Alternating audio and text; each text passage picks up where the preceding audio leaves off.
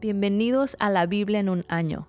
Mi nombre es Daniela Barrientos y soy parte del equipo pastoral de mi iglesia Aliento en Dallas, Texas, donde me dedico a pastorear jóvenes y adolescentes y enseñar la palabra de Dios.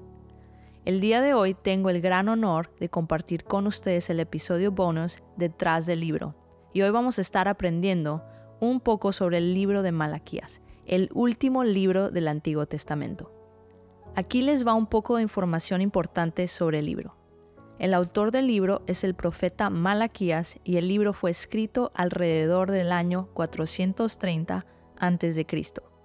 Esta fue la última profecía y palabra de Dios a su pueblo Israel por cientos de años.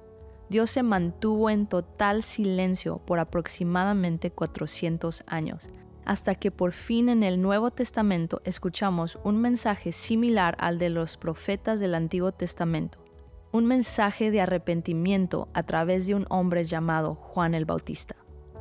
El mensaje de Malaquías fue el último intento de Dios en el Antiguo Testamento para llamar a su pueblo a que regresaran a Él y se arrepintieran de sus pecados. Así que es muy interesante leer lo que Dios dice a través del profeta Malaquías para el pueblo de Israel en ese tiempo. Para dar un poco más de contexto, el pueblo de Israel estuvo como esclavos en Babilonia por 70 años y luego finalmente regresaron a la tierra que Dios les dio. Cuando empezamos a leer Malaquías, el pueblo de Israel lleva más o menos 100 años en libertad. Ya han construido el templo y las murallas de la ciudad y están viviendo una vida cómoda. Pero lo malo de la comodidad es que es muy fácil olvidarse de Dios cuando todo está muy bien y es muy fácil empezar a depender en nuestra propia inteligencia. La nación escogida por Dios estaba viviendo en pecado. No estaban ofreciendo sacrificios excelentes y dignos para Dios, también estaban divorciándose de sus esposas y casándose con mujeres paganas y adorando a sus ídolos y dioses paganos. Y para completar, no estaban diezmando, sino que le estaban robando a Dios. Claro que con todo eso era necesario que Malaquías llevara el mensaje de Dios a su pueblo. Un último intento para restablecer relación y conexión con los hijos pródigos de Israel, a quien tanto ama Dios. La profecía final del Nuevo Testamento reta a Israel a recordar la naturaleza gloriosa del amor de Dios. Vamos a recordar cuando la nación de Israel se preparaba para cruzar el río Jordán para poseer la tierra. Moisés les advirtió del peligro de olvidar a Dios. Sus años en el desierto les habían enseñado a depender en Dios literalmente por su pan diario.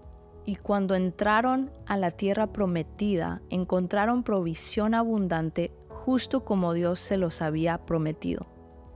Así que Israel empezó a disfrutar las bendiciones de Dios, pero se empezaron a olvidar del Dios que los liberó y los sostuvo a través de esclavitud y escasez. Esto vemos que sucede vez tras vez, un ciclo vicioso. Primero Israel se mete en problemas por sus pecados y luego Dios manda a un profeta. Esto hace que Israel se arrepienta de sus pecados y luego Dios los rescata.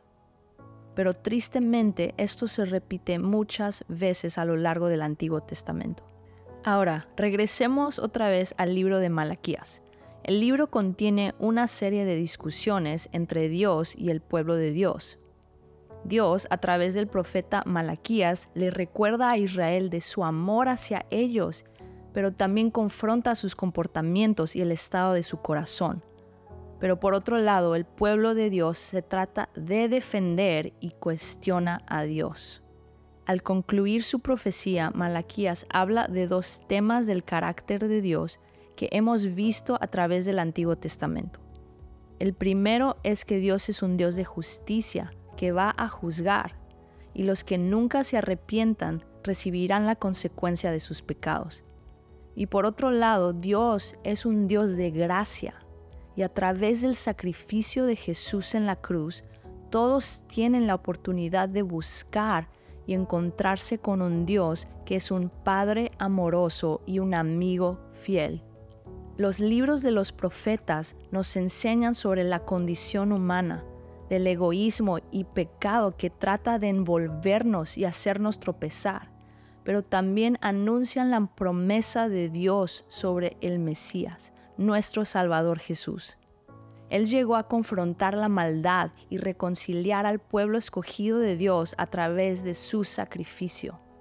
La justicia y la gracia de Dios se encontraron en esa cruz. Jesús vino a abrirnos el camino hacia nuestro Padre y ahora podemos ser reconectados con el árbol de la vida.